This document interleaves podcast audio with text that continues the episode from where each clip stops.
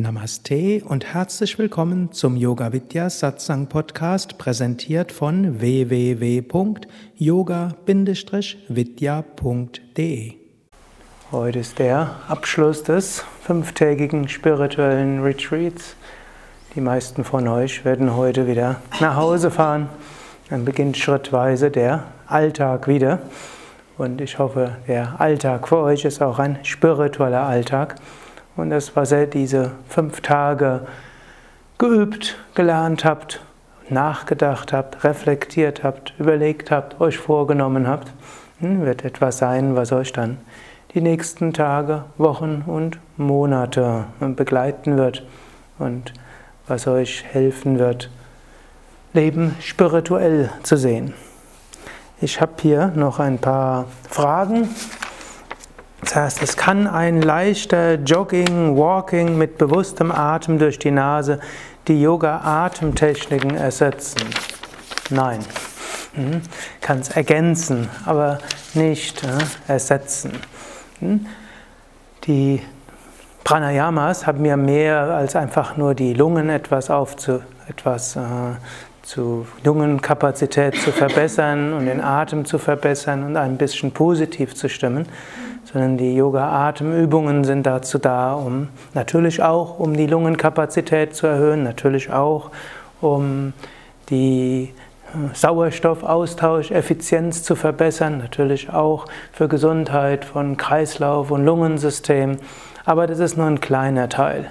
Es ist auch mehr als nur in Anführungszeichen Bewusstheit, sondern die Atemübungen sind schon sehr darauf ausgerichtet, um die Nadis zu reinigen, die Energiekanäle zu reinigen, die Chakras zu aktivieren, die Energiezentren zu aktivieren, die Pranas, alle fünf Pranavayus zu aktivieren, um letztlich die Kundalini Shakti zu erwecken und uns zur Selbstverwirklichung zu führen.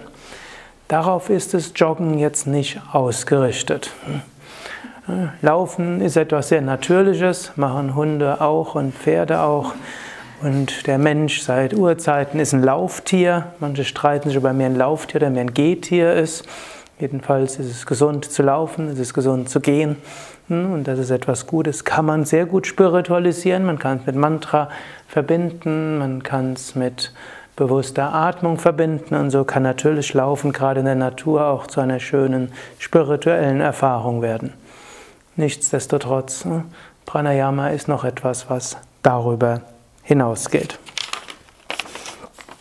Natürlich, manche Menschen müssen dann Entscheidungen treffen, denn so viel Zeit hat der Tag auch nicht. Hm, dann wird man immer etwas überlegen, was kann ich machen, was ja, muss ich weglassen hm, wegen der Zeit und so weiter. Das ist ein Vor- und ein Nachteil des ganzheitlichen Yoga. Der ganzheitliche Yoga gibt einem so viele Sachen, die man tun kann, dass man nie in der Lage ist, alles zu machen, was man denkt, was eigentlich das Richtige wäre. Hm? Hm? Angefangen mit, es wäre ja schön, wenn man jeden Tag mindestens 20 Minuten meditiert und eigentlich ab einer Stunde wäre die Meditation interessant.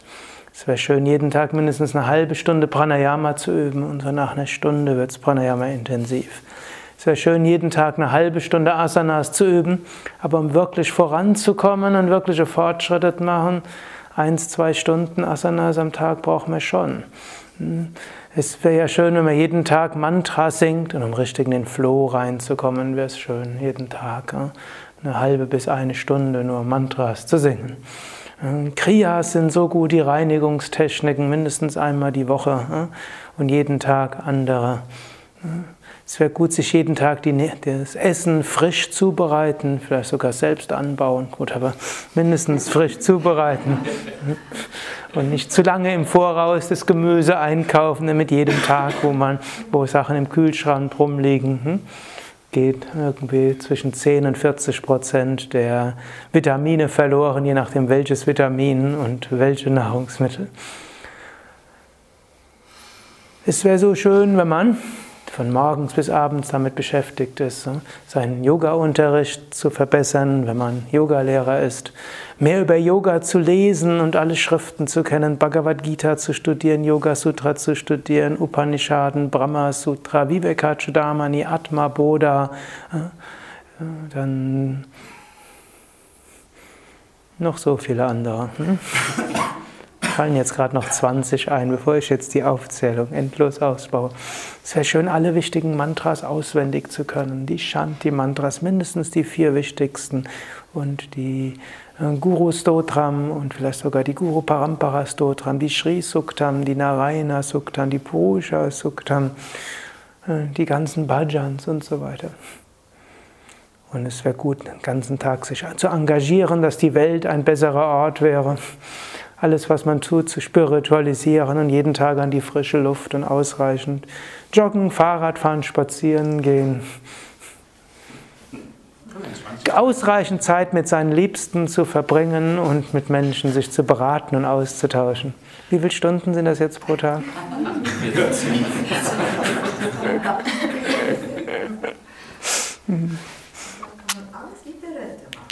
Bitte? In der Rente? Du bist schon relativ gut dran. Also wir können uns alle freuen, denn da ist jetzt in der im Vanaprastha-Zeit, also in der Rente, kann man so viel davon machen. Und damit man das machen kann, gilt es vorher doch schon gesund zu leben und einiges umzusetzen, dass man dann in der Rente auch tatsächlich das machen kann und nicht zu den anderen hohen Priestern unserer Zeit zu sehr zu gehen. Das sind die hohen Priester in Weiß oder Grün. Mhm. Bei der auch ein Karma eine gewisse Rolle spielt, aber man kann einiges auch tun und einiges tun, um das Prana aufrechtzuerhalten. Gut, und im ganzheitlichen Yoga macht, kann man also schauen, was kann ich machen. Und Swami Shivananda hat gerne ein Lied gesungen. Eat a little, drink juice a little, meditate a little, pranayama a little, asanas a little, relax a little, kirtan a little, japa a little. Also von allem ein bisschen. Wenn man von allem ein bisschen macht, dann hat man immer das Gefühl, ich mache nicht genug. genug. Mhm. Und jetzt hängt es von der Persönlichkeit ab. Für die Mehrheit heißt das, man bleibt immer inspiriert, denn man denkt, ich müsste nur etwas mehr machen und dann hm, wäre es besser. Und dann hat man irgendwo diesen Drive und manchmal gelingt es einem ja mehr zu machen. Jetzt gibt es aber noch zwei andere Charaktere, die müssen also ein bisschen aufpassen. Das eine sind die Perfektionisten, die mit den starken inneren Antreiber sagen, du bist nicht gut genug. Du machst nicht genug, du bist ein schlechter Aspirant, du schläfst zu viel, du. Und dann macht man sich nieder hm, und setzt sich zu sehr unter Druck. Also hier passt, gehört dann das, was Krishna immer wieder sagt. Mach das, was du kannst, so gut wie du kannst, mit ganzem Herzen und dann lass los. Lass los. Bringe es Gott da und lass los. Hm, das muss man dann machen. Und dann macht man das, was man machen kann und lässt los. Und es ist mal mehr und es ist auch manchmal etwas weniger. Und gut, ein zweiter Charaktertyp ist dann auch ist der sogenannte Alles- oder Nichts-Philosoph. Wenn der irgendwo denkt, ja, eigentlich müsste ich eine Stunde Asanas üben, was macht er dann? Nichts, denn die Stunde hat man dann nicht. Eigentlich müsste ich eine Dreiviertelstunde Pranayama üben, aber Zeit habe ich nicht, also Nichts. Eigentlich müsste ich 20 Minuten meditieren, also das vielleicht noch am ehesten. Und so sollte man statt der Alles- oder Nichts-Philosophie der das, was möglich ist, Philosophie anhängen. Und wenn eine Stunde nicht möglich ist, Asanas, dann macht man eben halbe Stunde, 20 Minuten, 5 Minuten. Wenn eine Dreiviertelstunde Pranayama nicht möglich ist, macht man eben fünf oder zehn Minuten. Wenn 20 Minuten Meditation schwerfällt, macht man trotzdem 20 Minuten. Also ein ernsthafter Aspirant sollte schon jeden Tag 20 Minuten meditieren. Das ist die zentrale Praxis und das kann einem gelingen. Eigentlich gibt es keinen Grund, weshalb ein ernsthafter Aspirant nicht 20 Minuten meditieren kann. Das kann man sich notfalls vom Schlafen abzwacken und es wird nicht im geringsten die Wachheit des Tages reduzieren, wenn man statt sieben Stunden und 20 Minuten schläft, nur sieben Stunden schläft oder statt sechs Stunden und 30 Minuten nur sechs Stunden und zehn Minuten schläft und dafür, dafür 20 Minuten meditiert. Also wenn es bis zu 20 Minuten ist, werden die 20 Minuten Meditation sicherlich stärkeren Erholungs- und Regenerationswert haben als jede Form von Zusatzschlaf, die man hat. Und normalerweise muss man ja noch nicht mal vom Schlaf abzwacken, sondern die zusätzliche Positivität und die Energie und die Kraft, die man durch die Meditation gewinnt, schafft schon auch dann den Rest der Zeit für sich.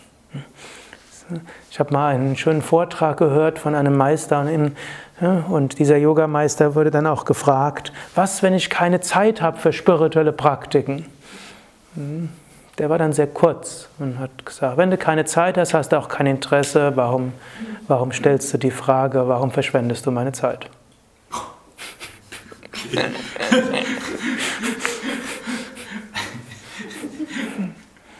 Jeder hat Zeit zum Essen, jeder hat Zeit zum Zähneputzen, jeder hat Zeit zum Schlafen, jeder hat Zeit. Für das, was einem wirklich wichtig ist im Leben, hat man Zeit.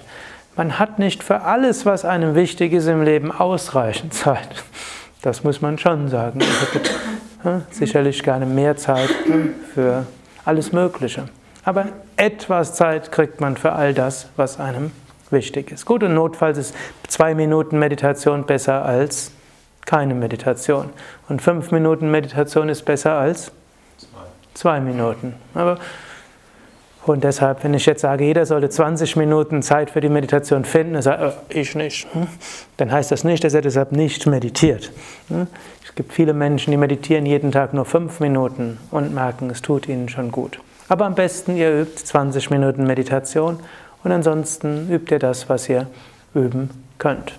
Mir ist noch gerade eine gute Idee eingefallen. Man könnte ja auch eine schlechte Gewohnheit mit einer guten Gewohnheit ersetzen. Zum Beispiel, ne, viele trinken jeden Tag Kaffee und dann sagt man sich, oh, vielleicht ersetze ich die durch also ein bisschen Meditation oder Pranayama.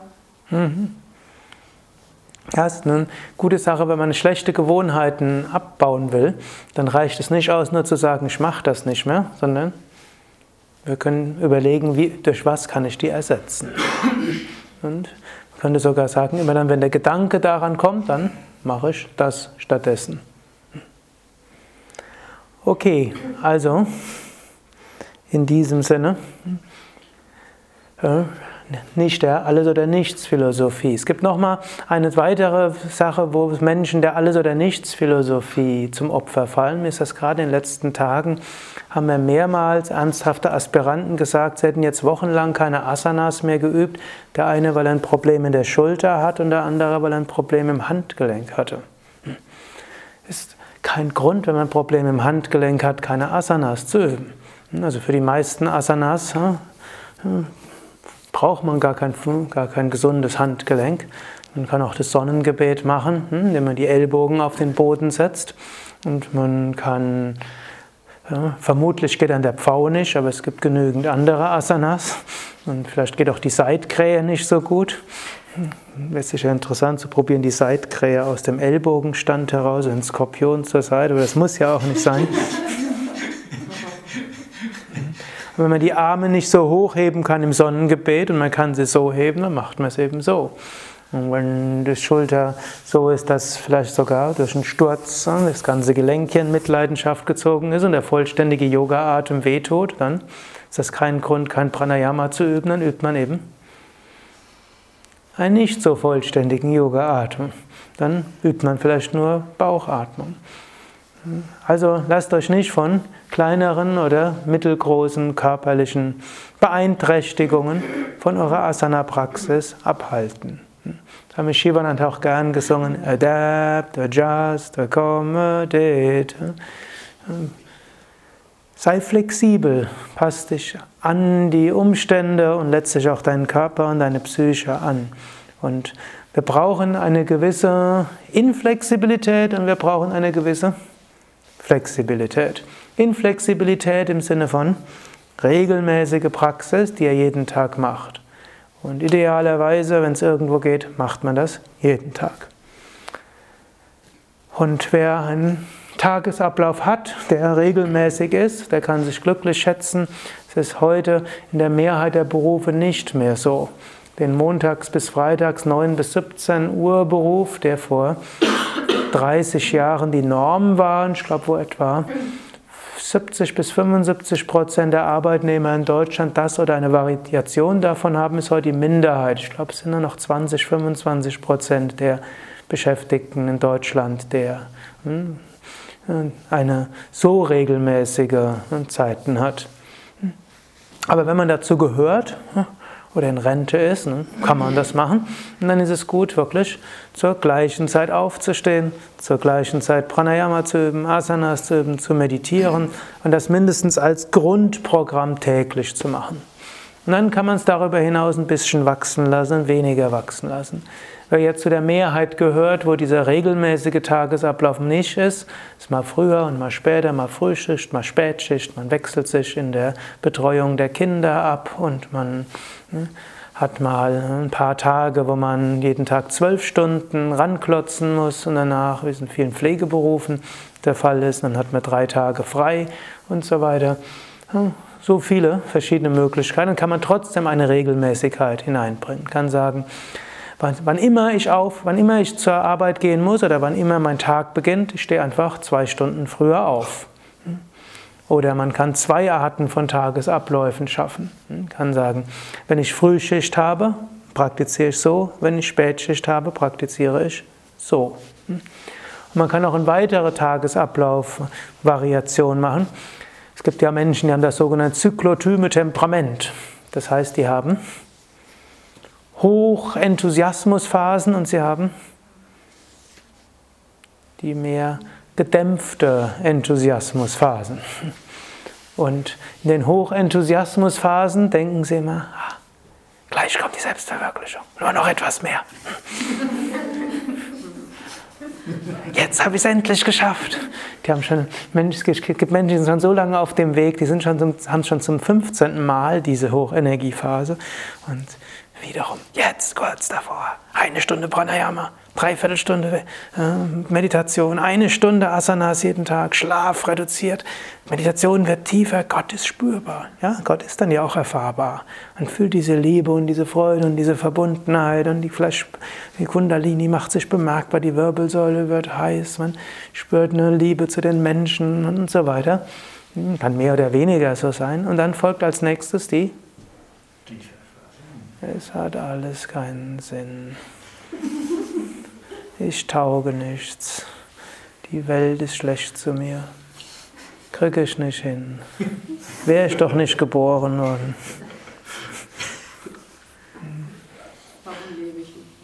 Warum lebe ich überhaupt? Ich tauge nichts. Wir wollen das jetzt nicht weiter ausbauen. Ja.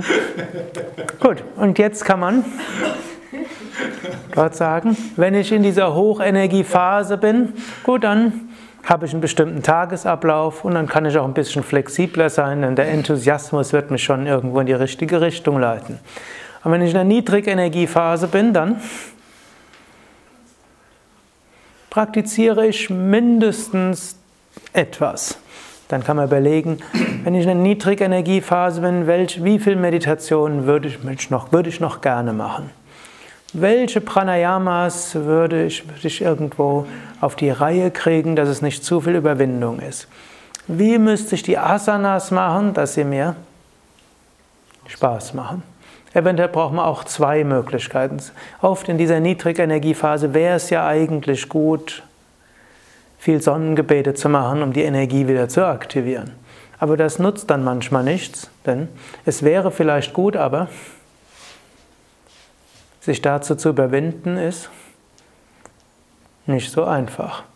Ich muss öfters lachen, wenn ich Bücher lese, was ein Kapha-Mensch mal üben sollte. Vor allem mit einem Übermaß an Kapha.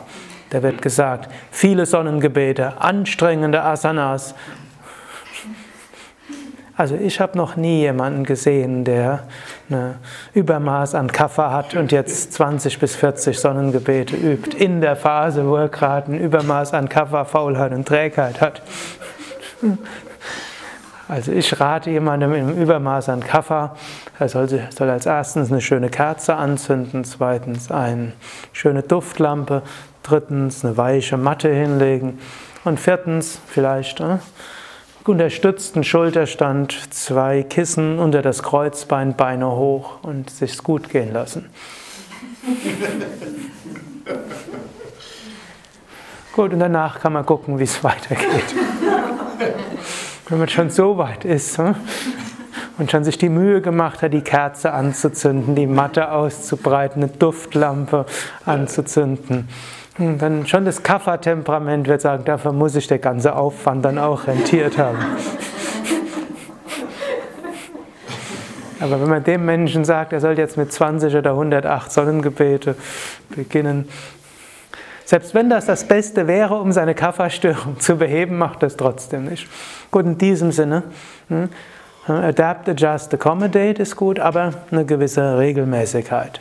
Also wenn es geht, macht die Regelmäßigkeit. Hm, jemand mit Pitta-Temperament dürfte das nicht allzu schwierig sein. Letztlich auch bei einem reinen Kapha-Temperament ist es auch nicht schwierig, der macht die gleichen Sachen. Es sind die, hm, die ein bisschen divergieren, sei es von der inneren Bioenergien her oder durch äußere, unregelmäßige Tagesabläufe und Jahreszeiten abhängige Tagesabläufe, die ein bisschen aufpassen müssen oder sich anpassen müssen an innere und äußere Veränderungen. Und so kann der spirituelle Weg gut vorangehen. Es ist also nie die Frage, ich habe auch kurz vor diesem Retreat ein Seminar gegeben, Yoga bei Beschwerden. Es ist nie die Frage, kann ich Yoga machen oder kann jemand Yoga machen? Jeder kann Yoga machen. Ist nur die Frage, wie, wie was geht.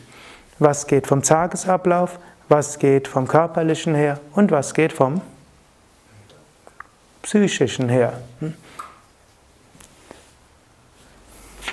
Gut, ich habe hier noch eine weitere Frage. Sprichst du bitte noch über die verbliebenen Bhakti, Dasya, Sukha und Atma Nivedanam?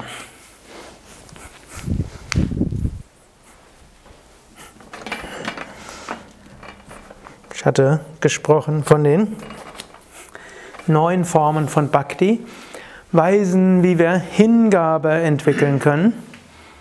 Und das sind wichtige Techniken, um wirklich diese Liebe und diese Liebe zu Gott zu erfahren und Gottes Gegenwart zu erfahren. Vermutlich für den Alltag ist Bhakti Yoga für die Mehrheit der Menschen die, das Wichtigste. Man kann den Alltag auch nehmen. Man kann ja von allen Yoga-Wegen aus den Alltag gestalten. Wir können vom Raja-Yoga aus lernen. Wir, freuen uns über jede Herausforderung. Wir arbeiten an uns selbst. Wir lernen geschickt mit uns und mit anderen umzugehen und gehen davon aus, was auch immer geschieht, es ist etwas, an dem ich mich entwickeln kann. Und diese Grundeinstellung hat der Raja Yogi. Es wird schwierig, toll, jetzt kann ich richtig loslegen. Es gibt Hindernisse, großartig, dadurch wachse ich. Etwas, was ich gemacht habe, ist gescheitert, großartig, ich lerne jetzt loszulassen und eine Weile in Ruhe zu sein und mich zu entspannen. Und so weiter. So können wir ständig Raja Yoga üben. Und wir können mit hm, Visualisierung, mit Affirmation, mit Svadhyaya arbeiten, wir können mit Tapas arbeiten und wir können mit Ish, auch Ishvara Pranidhana ist immer wieder im Bhakti. Wir können mit Samyama uns ganz konzentriert auf eine Sache einlassen. Wir können auf diese Weise die intuitiven Fähigkeiten entwickeln, die geistigen Fähigkeiten entwickeln. Man kann lernen, sich ganz auf einen Menschen zu konzentrieren und spürt so eine Herzensverbindung. Man versteht den Menschen, man sieht die Aura, man fühlt so viel. Also alles, ja? Raja Yoga, faszinierend und hm, etwas sehr Schönes und auch Erfüllendes. Man kann den ganzen Tag als Karma-Yoga üben, im Sinne von seine Pflicht erfüllen und schauen, wie kann ich Menschen am besten helfen und dienen. Und das ist etwas sehr Erfüllendes. Und immer wieder mit jedem Menschen schauen. Ist auch letztlich auch im Patanjali erwähnt, ist auch als Mahavrata. Wirklich zu probieren, Ahimsa zu üben oder positiv ausgedrückt Maitri Bhavana. Etwas Gutes zu tun für andere Menschen. Und das immer wieder schauen. Was kann ich tun für andere? Und im Tun für anderes gehört natürlich auch seine Säge zu schärfen. Hm? Oder Axt zu schärfen, aber vielleicht Säge wird, in der, wird oft im Deutschen gebraucht.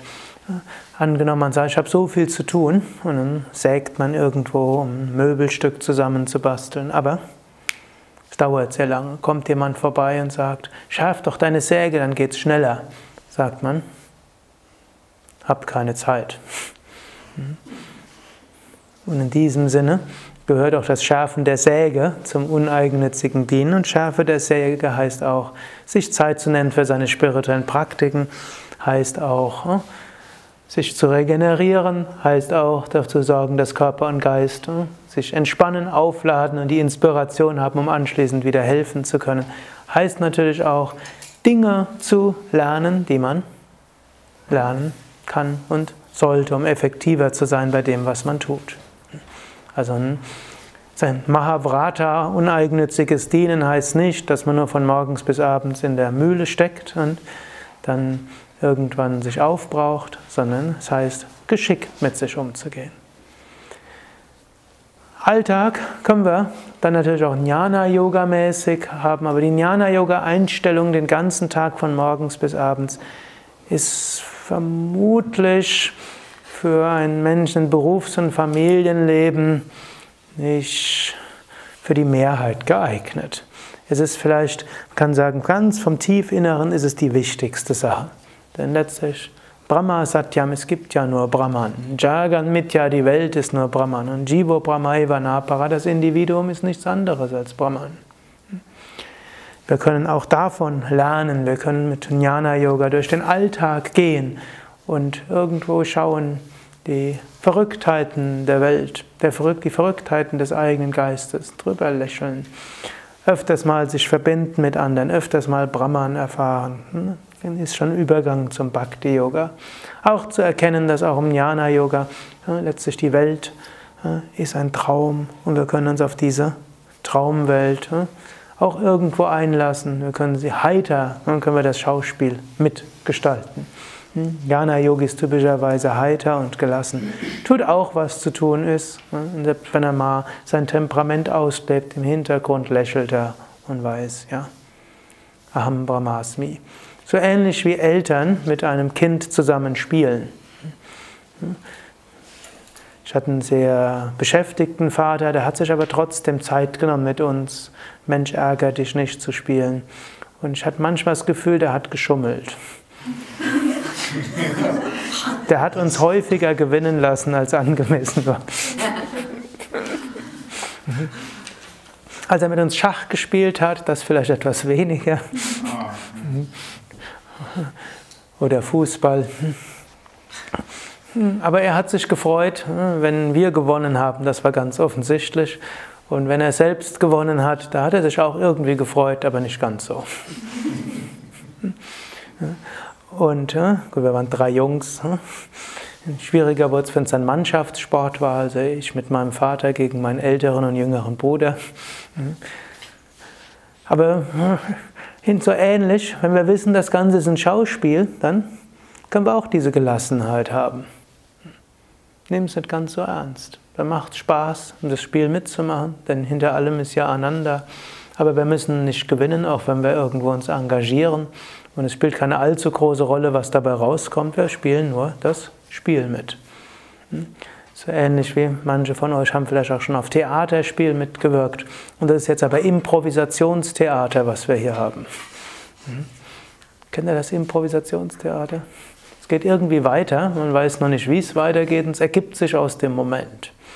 Es könnte natürlich auch sein, dass Gott das ganze Theaterstück schon im Voraus geplant hat, aber er lässt uns den Teil, den wir zu spielen haben, nicht im Voraus proben, sondern wir kriegen so schrittweise Informationen. Das sind alles so Analogien, die wir im Jnana-Yoga haben kann. Und wir wissen, letztlich sind wir das eine unsterbliche Selbst. Und noch mehr, in einem normalen Theaterstück sind ja viele Schauspieler. In diesem Theaterstück gibt es ne, einen einzigen Schauspieler, Brahman, und der so viele Figuren annimmt. So ähnlich wie ein Puppenspieler, der hm, irgendwie weiß nicht wie viel, Puppen kann ein Puppenspieler gleichzeitig bedienen. Zwei in jedem Fall. Mit zwei Händen. Vermutlich nicht mehr als das. das. Die anderen sind irgendwo im Hintergrund und kann er höchstens mal zwischendurch bewegen, wenn die beiden anderen sich nicht mehr bewegen. Aber jetzt nehmen wir mal an, dieser Puppenspieler hätte jetzt Puppen und die Puppen würden jetzt ein Einzelbewusstsein kriegen. Und die könnten sogar eine gewisse Selbstständigkeit erlangen.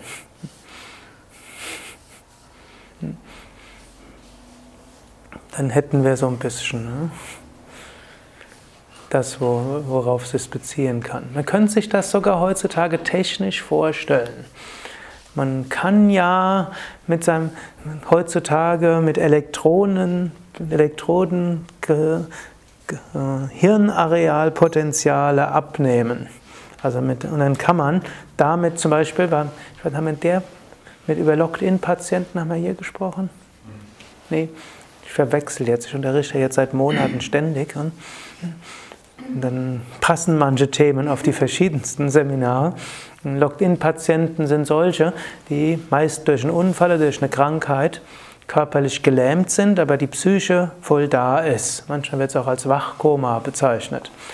Und die können noch nicht mal den Mund bewegen, können nicht mal die Hände bewegen, aber können auch ihre, zum Teil können sie noch ein Auge bewegen. Und inzwischen gibt es so einige, zum Beispiel Steve Hawk, Stephen Hawkins gehört auch dazu, der sich ja nur noch der kommunizieren kann, ich glaube nur noch über Wimpern oder so. Hm? so. Und damit kann man dann Computer. Ich glaube, er kann den Finger nicht mehr bewegen. Ich bin mir hier nicht ganz sicher. Er konnte es früher mal. Mindestens war er irgendwann am Übergang, wo das nicht mehr geht. Aber es gibt Locked-In-Patienten, die können auch keine Finger bewegen, die können höchstens sein Auge, beide Augen bewegen. Und inzwischen versucht man Menschen zu trainieren, wenn sie so schrittweise die Fähigkeiten zu verlieren, dass das dann über Hirnareal, Hirnstromaktivierung geht. Dann können die also irgendwo denken und auf diese Weise den Cursor von einem, an einem Computer bedienen und so können sie weiter kommunizieren, selbst wenn sie keinen Teil des Körpers mehr bewegen können. Das funktioniert selbst dann noch, wenn eben die Atmung künstlich ist, also künstlich beatmet werden. Jetzt könnte man sich das weiter ausbauen und jetzt angenommen, wir könnten auf diese Weise künstliche Körper bewegen wir wären im Wachkoma irgendwo und könnten jetzt einen ganzen Körper bewegen, mit dem wir durch die Gegend gehen könnten und durch dessen Augen und Ohren wir sehen könnten und hören könnten, durch das wir fühlen könnten. Alles denkbar und vermutlich in, 30, 20, 30 Jahre auch möglich. Und dann kann man ganz entspannt irgendwo im Wachkoma sein und trotzdem die ganze Welt leben. Ihr könnt sicher sein, man wird sich dann identifizieren mit dem künstlichen Körper. Ja.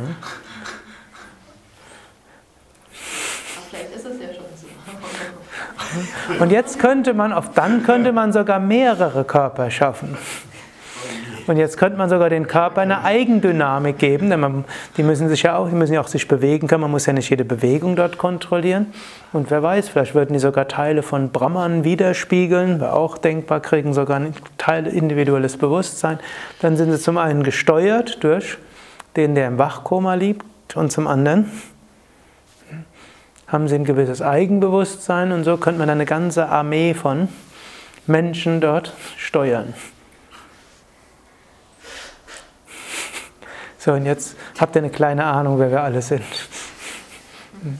Wir sind wie diese äh, künstlichen Körper von Ishvara. Mit einem Eigenbewusstsein. Und die dann spielen Evolution und spirituelle Entwicklung. Aber letztlich ist das Ganze dann doch Traum und nicht ganz so wirklich wie das andere auch. Okay, diese Einstellung können wir Vedanta-mäßig in den Alltag hineinbringen. So können wir spielerisch das tun, was zu tun ist, uns immer wieder amüsieren, was dort alles ist, immer wieder uns amüsieren, wie ernst andere dieses Spiel nehmen, selbst amüsieren, wie wir selbst öfter sind, diese Fallen hineintappen und äh, ist ja ein verstehendes und manchmal kann man Gedankenexperimente machen, wirklich die Welt durch die Augen des anderen sehen und mal zu schauen, wie, wie sieht die Welt durch ihn aus, wie sieht die Welt durch sie aus, wie sieht die Welt gemeinsam aus. Angenommen, ich wäre jetzt Ishvara, wie würde ich die Welt als Ganzes sehen? Angenommen, ich wäre jetzt der, das Bewusstsein der Erde, wie würde ich mich jetzt als Ganzes fühlen? Und so können wir unser Bewusstsein äh, spielerisch einfühlen und immer wieder wissen, Aham Brahmasmi. Und dann können wir Bhakta sein. Bhakta ist jemand, der Hingabe hat zu Gott. Und wenn wir Hingabe zu Gott haben, dann können wir Dasya und Sakya üben. Theoretisch gibt es die fünf äh, Bhavas, sogenannte Bhavas. Die meisten von euch haben die auch schon gehört. Da gibt es Dasya Bhav. Das ist die Einstellung, ich bin Diener Gottes. Sakya Bhava, ich bin Freund Gottes. Dann gibt es Madhurya Bhava, das heißt, ich bin Geliebter, Geliebte Gottes. Dann gibt es Vatsalya Bhava, ich bin entweder Kind Gottes oder Vater, Mutter Gottes. Und dann gibt es noch Shanti Bhava oder Shanta Bhava, hm, die friedvoll, das friedvolle Gefühl von göttlicher Gegenwart überall. Die intensivste Gottesbeziehung ist Maturya Bhava, geliebter Gottes. Man will Gott spüren, man will Gott fühlen, man will das Gefühl am Gott umarmt ein. Es ist eine fast physisch erfahrbare göttliche Nähe. Und wenn Gott nicht spürbar, fühlbar ist, dann unglücklich, traurig. So wie jemand hm, frisch verliebt ist, nicht abwarten kann, den Geliebten zu sehen. Hat noch keine SMS geschickt. Was ist los? Hat mich heute nicht angeguckt. Was ist los? Noch nicht. Wie? Wann sehe ich ihn oder sie wieder? Hm. So ähnlich diese Intensität des Verlangens können wir zu Gott haben. Das wäre Maturya Bhava. Nicht so häufig, mindestens auf Dauer. In kurze Phasen haben das gar nicht mal so wenige Menschen, wenn man wirklich mal die Gegenwart Gottes spürt und diese unglaubliche Liebe und diese Berührtheit. Und dann will man das vertiefen. Vatsalya Bhava ist im Christentum die vorwiegende Einstellung, insbesondere Gott als Vater. Vater unser im Himmel, geheiligt sei dein Name. Vater. Oder Jesus hat Gott genannt. Abba, Vater. So also zu Gott als Vater. In Indien finden wir auch Gott als Mutter. In Indien ist sogar, wird häufiger Gott als Mutter angesehen als als Vater. Mit Gott wird eher, wenn schon, als Meister, wenn es männlich ist, wenn es weiblich ist, dann ist es aber Mutter. Und äh, drei der großen, äh, eine der drei großen Stränge des Hinduismus, der Shaktismus, auch Tantrismus genannt, verehrt eben Gott als Mutter. Oder alte Naturvölker. Oder die Naturvölker, viele verehren Gott als Mutter. Gut, und dann können wir aber auch Gott als unser Kind verehren was vielleicht ein bisschen schwieriger nachzuvollziehen ist, denn ein Kind ist ja schutzbedürfnis, also ein Kind kümmern, ein Kind schreit, Kind ja, braucht Nahrung und so weiter. Aber es ist in vielen Kulturen verbreitet. Zum Beispiel viele Menschen lieben die Bilder von Jesus ja, und der Brust von Maria. In Indien gibt es all die wunderschönen Krishna-Bilder, wo Krishna als Baby da ist und krabbelnd durch die Gegend, irgendwo krabbelnd ist oder den kleinen Ganesha, Baby Ganesha lieben Menschen, also Gott als Kind. Und Shanta Bhava ist die abstrakte Gottesverehrung, eigentlich die Gottesverehrung des Jnana-Yogis. Er weiß, hinter allem ist das Göttliche. Und jetzt keine enge persönliche Beziehung. Weder, Gott ist weder Vater noch Mutter noch Freund noch Meister noch Kind noch Geliebter. Aber Gott ist irgendwo dahinter. Man spürt, hinter allem ist irgendwo dieses Göttliche und da kann man staunen und es in Ehrerbietung verehren und irgendwo sich davon berühren lassen. Die vermutlich vorherrschenden Beziehungen, die wir zu Gott haben können, ist letztlich Dasya Baba und Sakya Baba. Wobei, wenn ihr andere Beziehungen mehr habt, dann ist das natürlich etwas, was dann für euch das Angemessene ist. Und die Mehrheit wird auch mal fluktuieren. Mal ist es so und mal ist es so. Das ja, das ja heißt Diener, Sakya heißt Freund.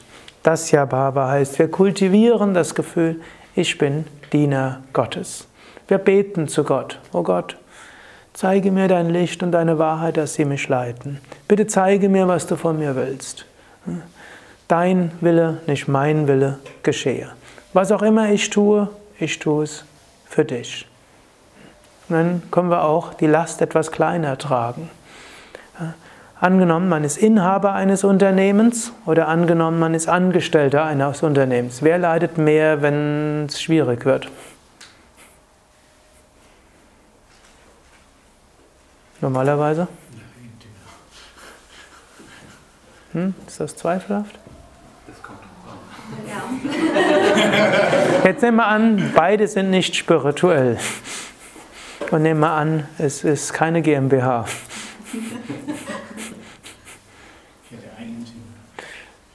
Meistens ist der Inhaber der, der hm, größere Sorgen um sein Unternehmen hat. Der Angestellte hat ja noch eine Sicherheiten außerdem.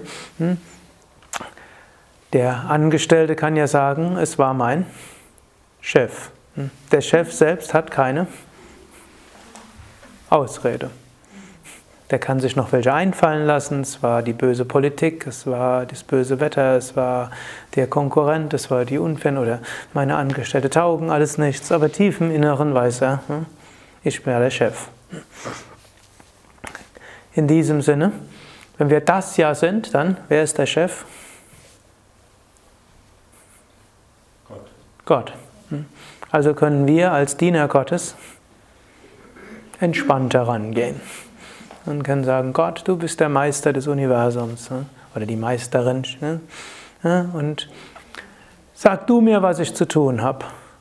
Und dann ich bring's dir da und ich sage dir, das und das will ich tun. Wenn du nicht willst, dass ich das mache, dann zeig mir was anderes. Und wenn Gott sich nicht meldet, hm? Angestell, angenommen, ein Angestellter sagt genau, was er tun will und hm, sagt das dem Chef und der Chef sagt nichts und nachher geht es schief. Muss der Angestellte sich allzu große Sorgen machen? Je nachdem, wie der Chef ist. Normalerweise nicht. Ich sehe schon, meine Analogien hier funktionieren nicht bei euch. Hinken auch ein bisschen, weil ich noch nie in einem normalen Unternehmen gearbeitet habe. In Bayern ist es auf alle Fälle andersrum. In Bayern ist es andersrum. Okay.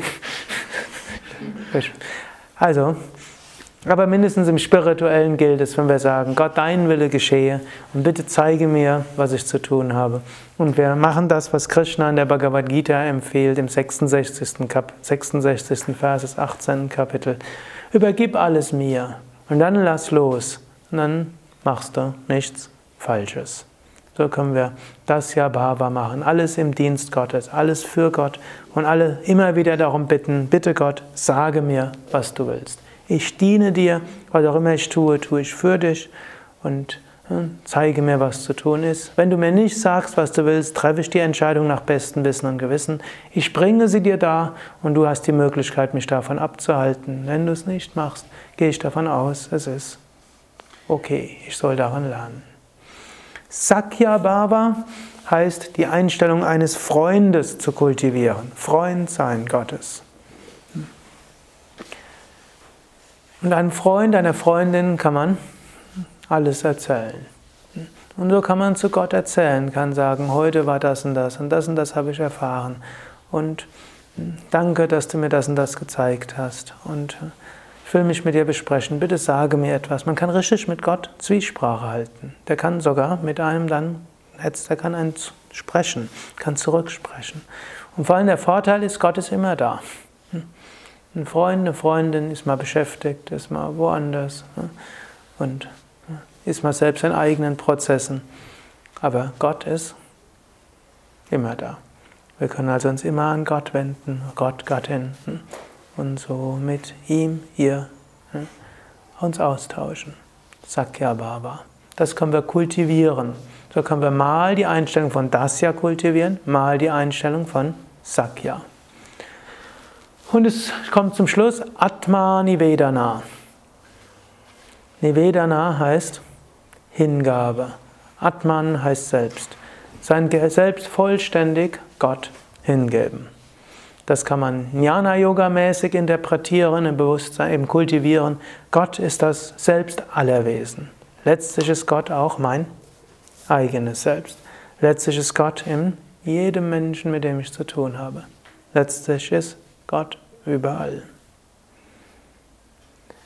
Die Bhakti-Yoga, Bhakti-Yoga Atmanivedana im dualistischen Sinn der Dvaita Vedanta Richtungen, die dennoch Bhakti-Schulen sind, hm, würde sagen, ich gebe mich ganz Gott hin, mit allem und rückhaltslos.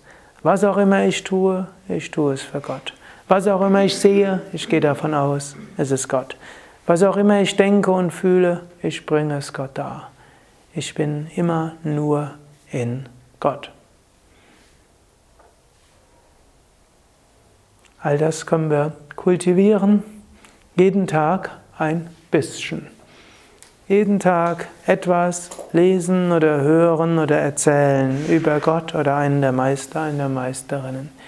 Jeden Tag Mantras singen, spirituelle Lieder singen oder hören, ob über CD, MP3 oder wie auch immer jeden Tag sich immer wieder die Gegenwart Gottes zu bewusst zu machen, sei es in den schönen Dingen, sei es über Gebet, sei es über Mantra-Rezitation, sei es auf andere Weise.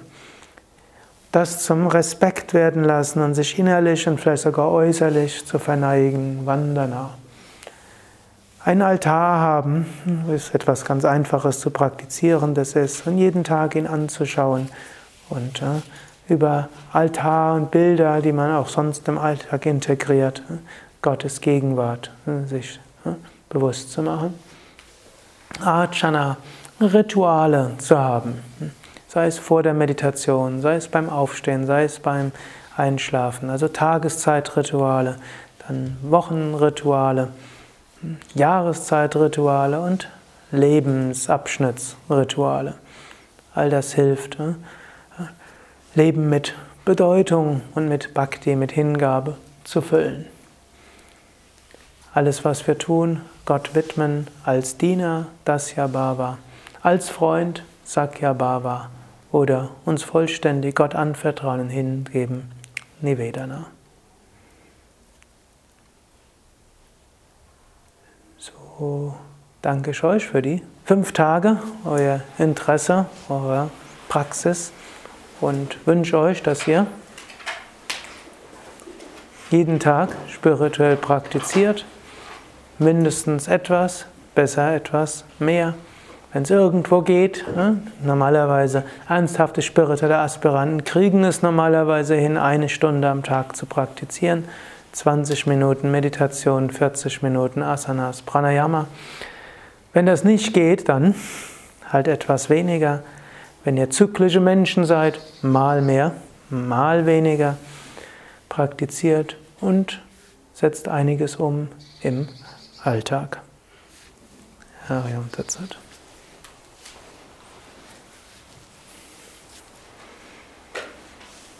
Oh.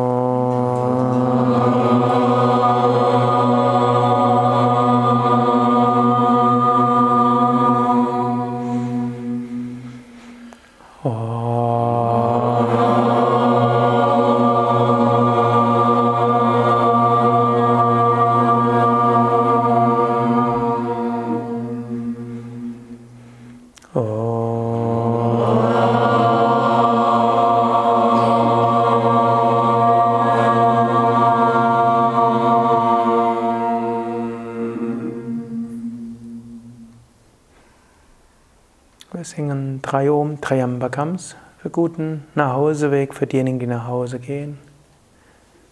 Und auch nochmal alles Gute für Satya Devi, die heute Geburtstag hat.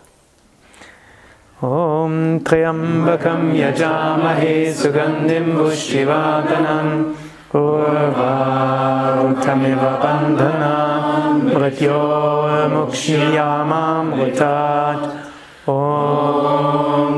त्र्यम्बकं यजामहे सुगन्धिं पुष्टिवर्धनम् उर्वारुकमिव बन्धनान् मृत्योर्मुक्षीयामामृतात् ॐ त्र्यम्बकं यजामहे सुगन्धिं पुष्टिवर्धनम् उर्वारुकमिव बन्धना मृत्योर्मुक्ष्यामामृतात् Loka samasta sukhino bhavantu. Loka samasta sukhino bhavantu. Loka samasta sukhino bhavantu. Om Shanti Shanti Shanti. Om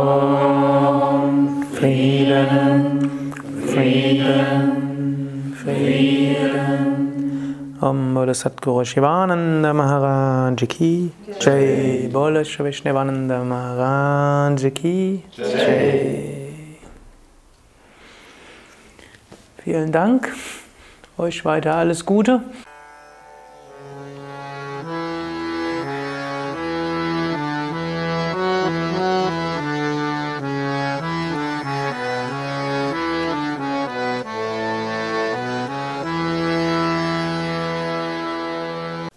Das war die aktuelle Ausgabe des Yoga Vidya Satsang Podcasts.